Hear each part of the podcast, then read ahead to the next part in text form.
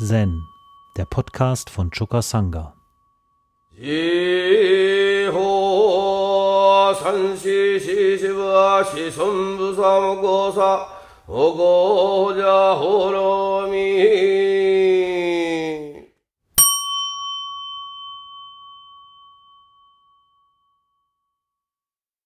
Gut, ich wollte aus gegebenen Anlass mich nochmal beschäftigen mit Mumonkan 35. Sejos Seele ist getrennt. Gosso sagte zu seinen Mönchen, Sejos Seele ist von ihrem Sein getrennt. Was ist die wirkliche Sejo? Und Momon kommentiert, wenn du verstehst, was die Wirklichkeit ist, dann wirst du merken, dass wir eine Hülle nach der anderen abwerfen, wie ein Reisender, der jede Nacht woanders übernachtet. Wenn du das aber noch nicht verstehst, dann meine ich ernsthaft, du solltest nicht allzu schnell voraneilen. Wenn Erde, Wasser, Feuer und Luft plötzlich voneinander getrennt sind, dann wirst du wie eine Krabbe sein, die in kochendem Wasser mit ihren sieben oder acht Beinen und Armen herumstrampelt. Wenn dir das passiert, dann sage nicht, ich hätte dich nicht gewarnt. Und dann hat er noch ein Gedicht verfasst. Der Mond über den Wolken ist immer der gleiche. Täler und Berge sind voneinander getrennt. Alle sind gesegnet. Alle sind gesegnet. Sind sie nun eins oder sind sie nun zwei? So, und dieser, diesem Korn liegt eine berühmte chinesische Geistergeschichte zugrunde, nämlich die Geschichte von Seijo. Und Seijo, die war als Baby ihrem Cousin Ocho als Verlobte angetragen worden. Aber als sie aufgewachsen war, wollte ihr Vater sie trotzdem mit einem anderen jungen Mann verheiraten. Und deshalb verließ Ochu aufgebracht das Zuhause und fuhr mit dem Boot den Yangtze-Fluss hinauf. Um Mitternacht rannte jemand am Ufer entlang und rief eindringlich Otschus Namen. Es war Sejo. Die beiden reisten dann gemeinsam in die Ferne, lebten dort zusammen und hatten zwei Kinder. Nach fünf Jahren bekamen sie Heimweh. Sie wollten ihre Eltern wiedersehen. Also entschlossen sie sich, ihren Geburtsort wieder zu besuchen. Als sie den Fluss hinuntergekommen waren, ließ Ocho Sejo im Boot zurück und ging alleine zu ihrem Vater um sich für ihr gemeinsames Fortlaufen zu entschuldigen. Aber zu seiner großen Verblüffung wurde ihm erzählt, Sejo hätte all die Jahre seit der Zeit, als er von zu Hause weggelaufen war, bewusstlos im Bett gelegen. Da gab es also nun zwei Sejos. Eine im Boot und eine andere krank im Bett.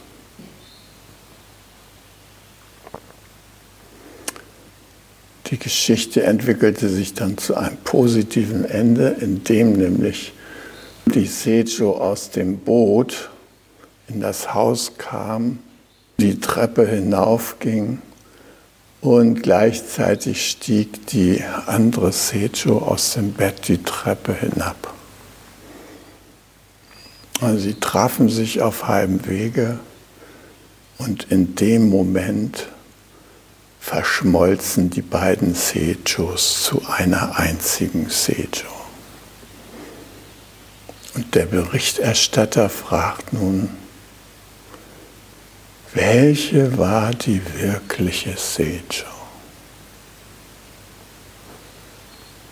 Ja, den Eindruck, dass zwei oder mehr Stimmen ach in unserer Brust sich regen, kennen wahrscheinlich wir alle ganz gut. Aber dass es äh, bis zu dem Extrem geht, dass der eine Teil unserer Seele äh, irgendeinem Teil des Planeten Kinder zeugt und der andere Teil irgendwo im Koma im Bett liegt, das ist schon ein bisschen härtere Nummer.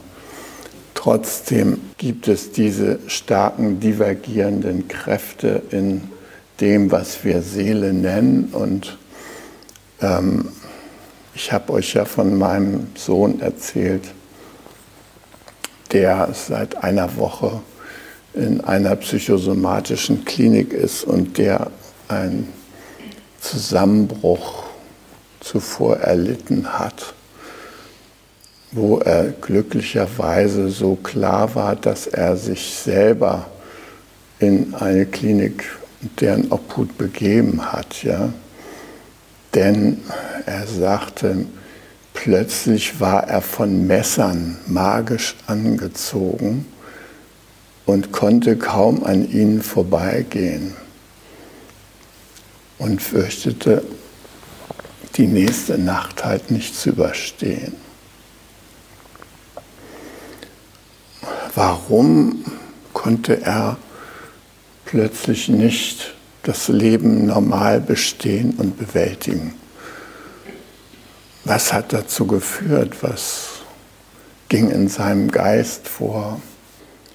Das eine war, dass er eine große Schlaflosigkeit über Tage erlebt hatte und immer weniger sich ausruhen konnte.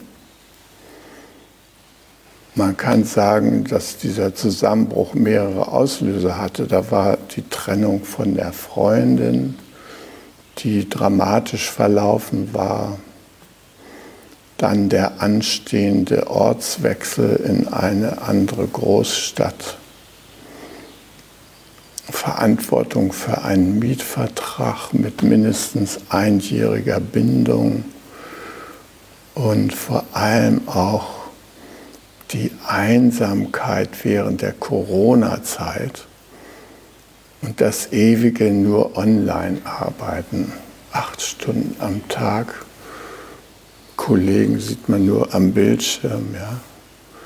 Und man ist im Grunde genommen abgeschnitten und alleine in der eigenen Wohnung. Trotz dreimaliger Impfung bekam er auch Corona und das hat vielleicht auch noch mitgewirkt.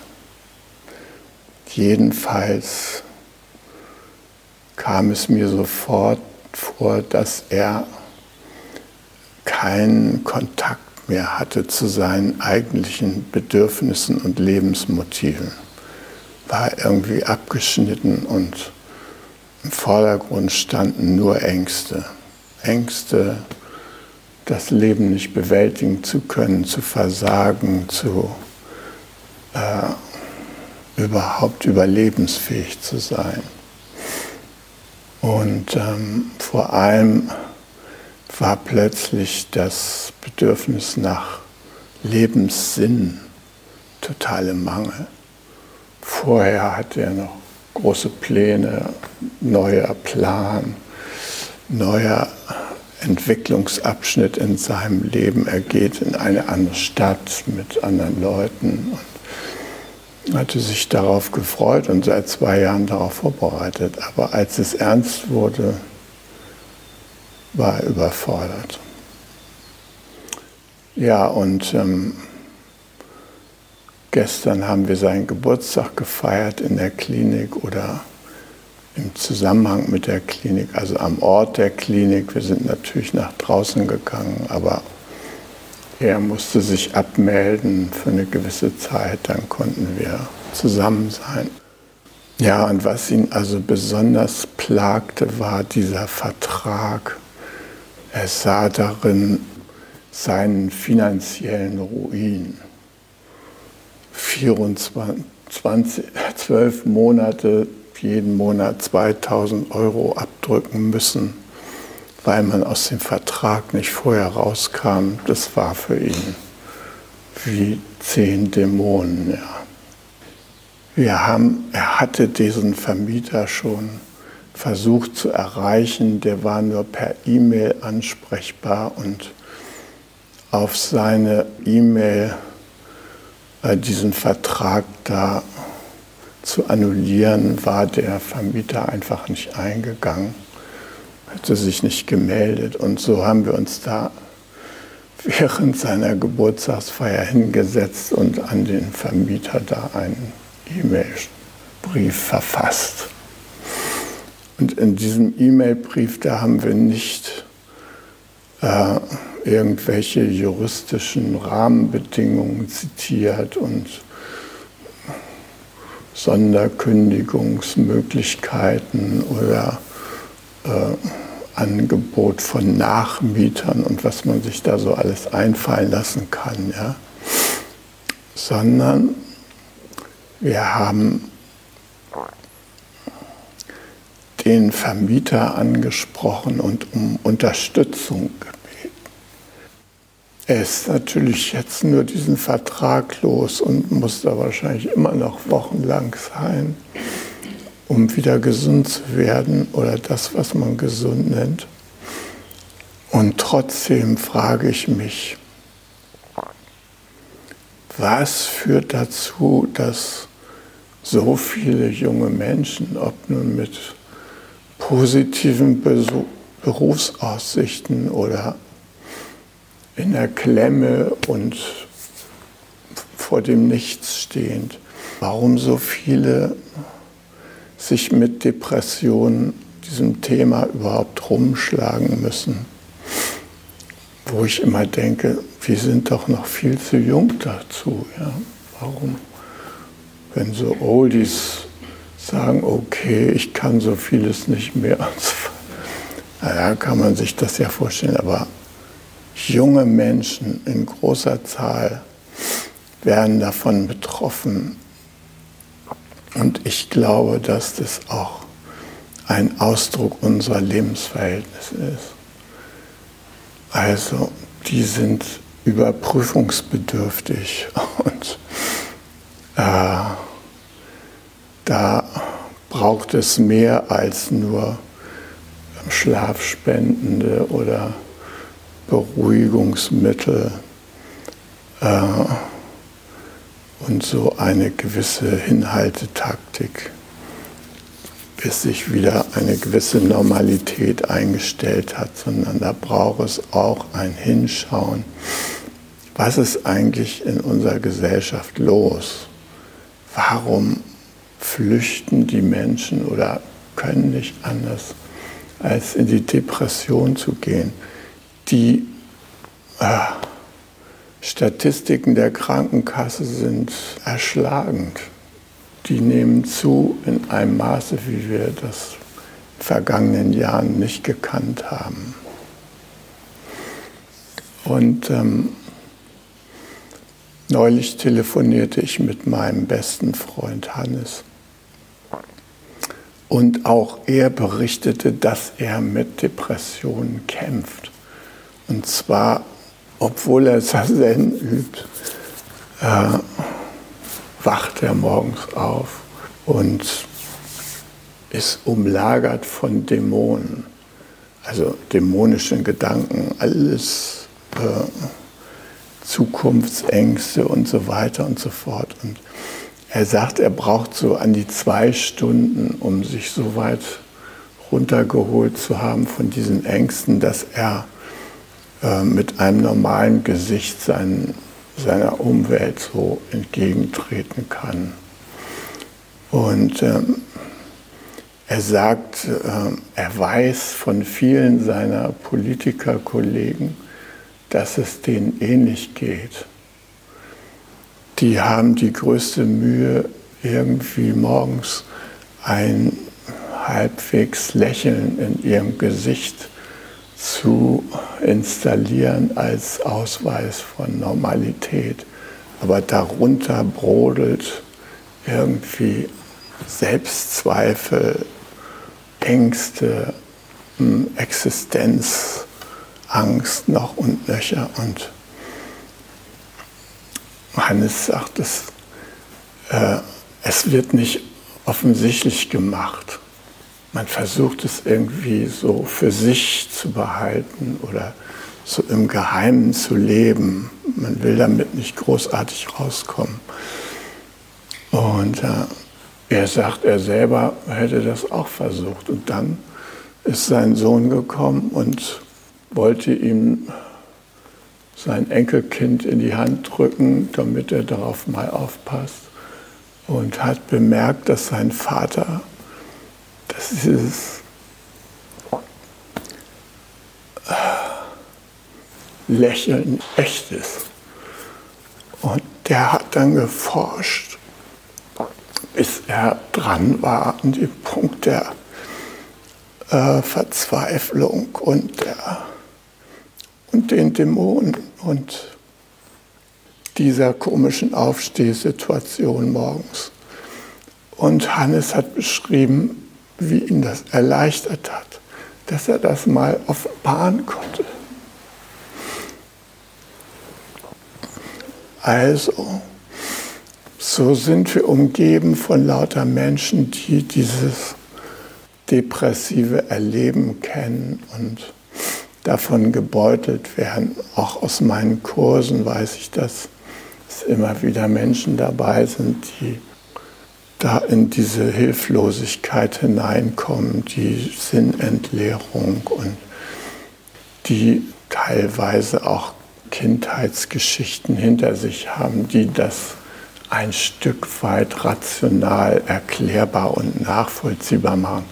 Aber ist nicht die ganze Wahrheit, ist nicht die ganze Wirklichkeit.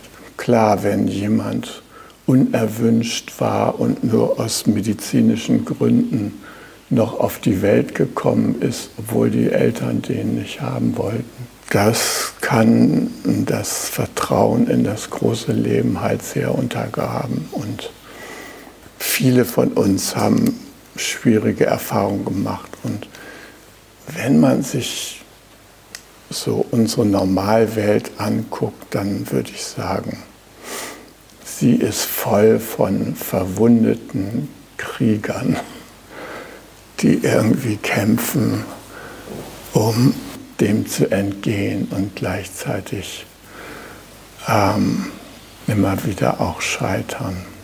Ja, ich frage mich, was bedeutet das in dieser Situation, der Wirklichkeit zu begegnen, dem, was tatsächlich wirkt. Ja. Im Buddhismus ist die Frage nach der Wirklichkeit eine zentrale Frage. Wir wollen nicht in einer Illusion leben oder in einer Pseudowelt, sondern wir wollen es tatsächlich wissen. Eine Schwierigkeit, der wir dabei begegnen, ist, dass wir, wie eigentlich alle Wesen, danach trachten, das Angenehme zu erreichen und das Unangenehme von uns zu weisen. Damit klammern wir schon mal einen großen Teil der Wirklichkeit als Erfahrungsbereich von uns aus. Die Wirklichkeit macht sie aber trotzdem bemerkbar.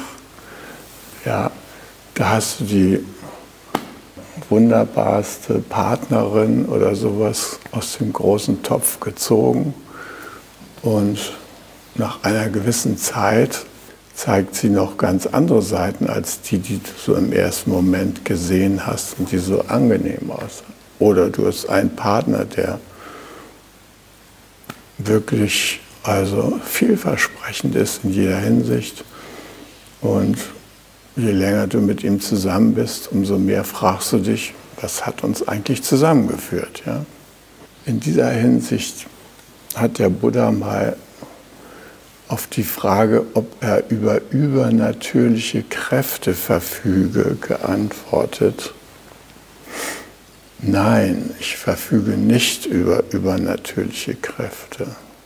Nur ich kann im Angenehmen schon das Unangenehme und im Unangenehmen schon das Angenehme erkennen. Und diese Fähigkeit des Buddha hat ihm eine größere Reichweite in der Erkenntnis der Wirklichkeit gebracht. Wenn wir schon im Angenehmen das Unangenehme mitsehen können, dass wir das nicht ausschließen müssen, dann können wir vollständiger hingucken. Dann, können, dann ist auch unser Akzeptieren von Umständen wirklich nachhaltig und ehrlich und echt. Wenn wir nur an der Oberfläche des Angenehmen haften, dann können wir das nicht hinbekommen. Und genauso, wenn wir uns vom Unangenehmen nicht täuschen lassen, dass es auch Angenehmes beinhaltet, dass alles immer eine wunderbare Mischung ist im wirklichen Leben von beiden Seiten.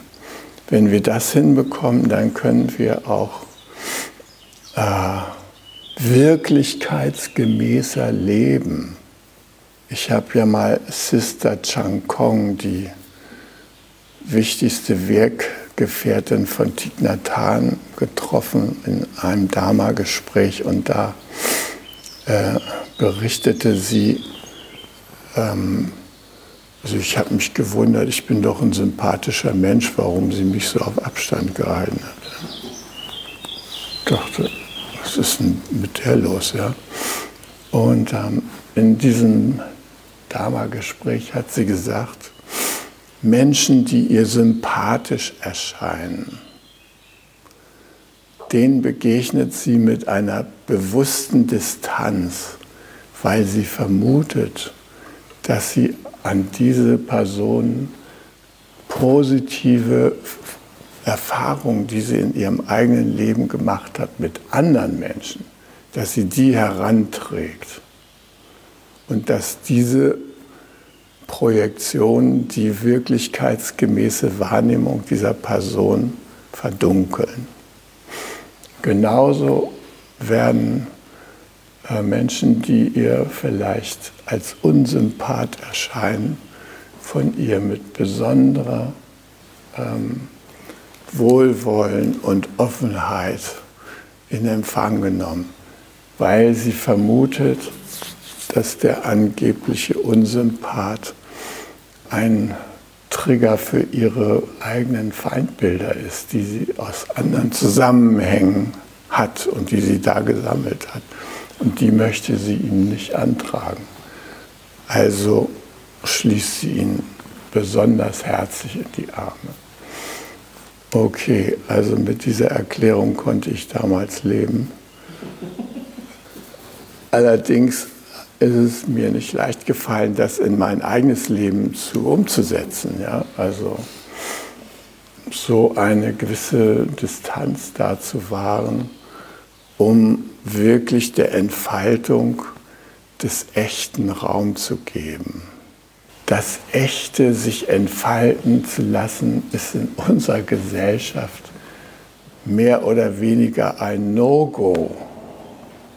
Keiner will mit seiner kernechten Art ohne weiteres wahrgenommen werden.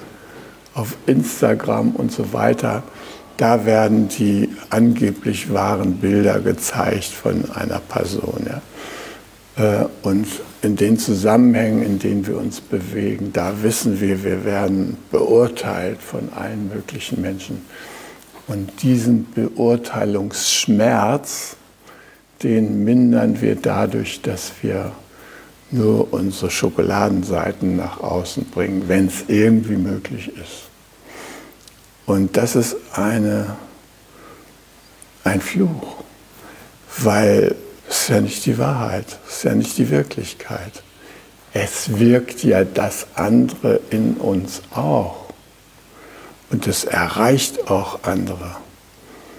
Und dann steht uns das Wirkliche plötzlich im Wege, äh, weil wir nicht mehr glaubwürdig sind mit unserer Schokoladenexistenz. Und vor allem, weil wir uns selber unsere Schokoladenexistenz nicht mehr glauben. Wir sehen das und wir denken, in Wirklichkeit bin ich unfähig. In Wirklichkeit bin ich verkehrt hier auf dieser Welt. In Wirklichkeit bin ich falsch. Ich konnte mich jetzt jahrelang maskieren, aber jetzt ist Schluss. Und dann erleben wir solche komischen Zusammenbrüche. Ja. Also wie können wir wirklichkeitsgemäßer leben? Und ich meine schon, dass unsere Zen-Übung dazu beiträgt, dass wir ähm, der Wirklichkeit anders begegnen können als die Menschen, die so aus buddhistischer Sicht gesehen in erster Linie so eine samsarische Existenz führen. Das heißt, die sich an den Erscheinungen orientieren aber keinen Zugang haben oder nicht Zugang nehmen, hätten sie ja den Zugang, aber nehmen sie nicht zu der Wirklichkeit, die auch das Abwesende umfasst oder das Grenzenlose. Das ist bei vielen Menschen überhaupt nicht auf der Tagesordnung. Ja. Die versuchen sich einfach in dem Dschungel von angenehm und unangenehm auf der Erscheinungsebene durchzuschlagen. Also wir haben die Chance, tiefer zu schauen. Wir können die drei Daseinsmerkmale, Jürgen hat sie neulich in der Zukunftskonferenz hier von uns nochmal als wesentliche Bestandteile der Buddha-Lehre nochmal gekennzeichnet. Ja? diese drei Daseinsmerkmale, nämlich die Unbeständigkeit, das Nicht-Ich und die Flüchtigkeit der Konzepte, also die wirkliche Konzeptfreiheit der Wirklichkeit. Das können wir durch unsere Übung und unsere Einsichten berühren, vertiefen und schließlich auch üben. Nämlich Vergänglichkeit will auch geübt werden. Wie drückt sich das aus, wenn wir mit der Vergänglichkeit tatsächlich auf Du und Du stehen und diese wunderbaren Pfingstrosen hier anschauen? Ja?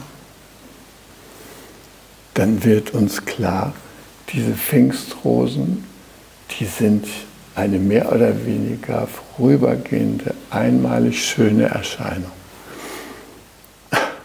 Indem wir das akzeptieren, dass sie in einer Woche wahrscheinlich schon Togenji-Kompost sind, können wir ganz anders und mit viel offenerem Herzen ihnen begegnen und sagen, wie schön. Das ist uns möglich, weil wir die Unbeständigkeit akzeptiert haben und damit umgehen können. Und natürlich könnten wir das auch mit unseren Lebenspartnern ganz anders erleben, wenn wir in denen nicht immer das suchen, was uns mal als die rosaroten Monate waren, so sehr angezogen haben in der Person, sondern indem wir tatsächlich akzeptieren, dass unsere Verbindung vergänglich ist und dass wir in Wirklichkeit nicht diejenigen sind, die wir zu meinen glauben. Und dann können wir unseren Partnern mit viel offenerem Herzen begegnen. Da können wir das feiern, Mensch, jetzt in diesem Augenblick sind wir zusammen.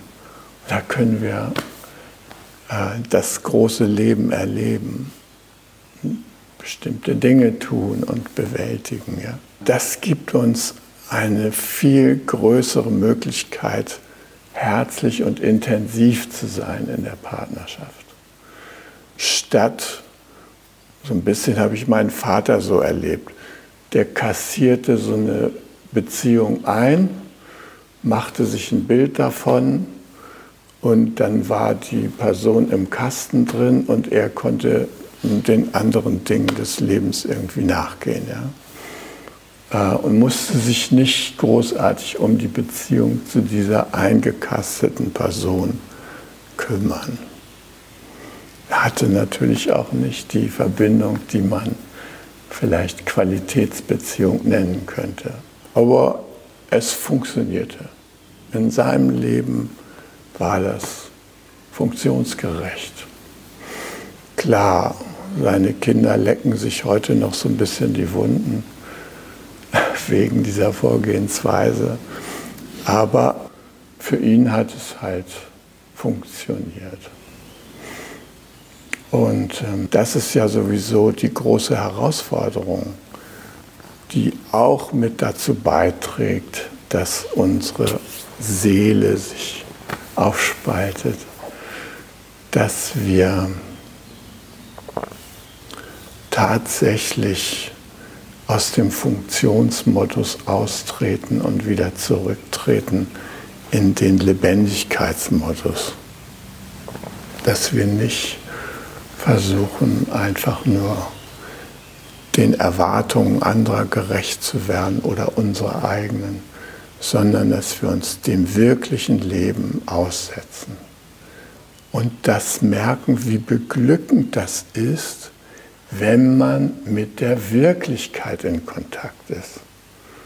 Wenn sie auch mal scheiße ist, wie zum Beispiel Herzinfarkt, ist ein Teil meiner persönlichen Wirklichkeit, auch die Lang Langzeitfolgen und so weiter.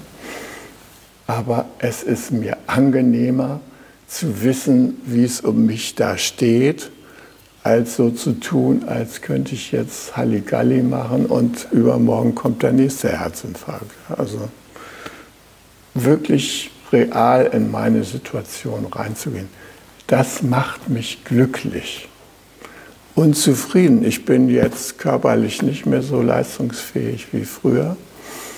Äh, und wenn ich hier drei Sampais gemacht habe, dann schnappe ich schon nach Luft und denke, hoffentlich klingelt der Andreas nicht zu schnell hintereinander, damit ich nicht so wieder hochkommen muss, dass ich mir so ein bisschen Zeit lassen kann dabei. Ja. Hoffentlich rennt er beim Kind hin nicht so wahnsinnig los und ich kann ja nicht hinterherkommen und muss mich aufs Klo verabschieden. Nee, also versuche mit diesen Kräften zu sein und zu gehen. Und es macht mich glücklich, wenn ich es schaffe, sozusagen kraftgemäß mich zu verhalten. Ja, meine Kräfte richtig einzuschätzen und mit denen so umzugehen, dass das Leben, äh, hm, wie ich finde, dass ich an, den, an der guten Meinung, die das Leben über mich hat, weiter teilhaben kann. Ja. Ich gehe ja immer davon aus, dass das große Leben es mit mir gut meint, auch wenn es mir mal einen Herzinfarkt schickt. Äh, ist das natürlich ein gewaltiger Glockenschlag, aber da kann man was draus machen. Meine Kinder haben gesagt, du brauchst nicht mehr zu arbeiten, Papa. Genieße jetzt die letzte Zeit, die dir verbleibt und hör auf, dich irgendwie anzustrengen oder irgendetwas zu machen, was dir keine Freude bereitet. Ja, ja das finde ich einen sehr liebevollen Zuspruch von Ihnen. Alle sechs waren der Meinung. Ja. Und ähm, das hilft mir, realistisch zu werden in Bezug auf meine gesundheitliche Situation. Und ja, aus den projektiven Wahrnehmungen herauszutreten. Übrigens morgens, äh, wir sind ja drüben in der alten Sendung, morgens oft am Meditieren. Robert ist zum Beispiel dabei. Und ähm, dann gehen wir anschließend noch in eine Teerunde, halbe Stunde lang. Manchmal lesen wir uns da einen schönen Text vor oder häufig. Und dann haben wir da unsere Teetassen. Und diese Teetassen, die haben äh, die Eigenschaft, dass sie am Grunde der Tasse äh, der, der Töpfer so mit seinem Finger nochmal angehalten und die Teetasse hat sich gedreht und dadurch ist so eine Art Spirale in der Tasse entstanden. Eine ganz diskrete, man kann die kaum sehen, aber sie ist da. Und äh, diese Spirale, die trägt dazu bei, dass sich die kleinen Teepartikel in unserem Meistertee, wenn wir den ausschenken, dass die sich am Boden unserer Teetassen zu gewissen Mustern organisieren. Ja? Und äh,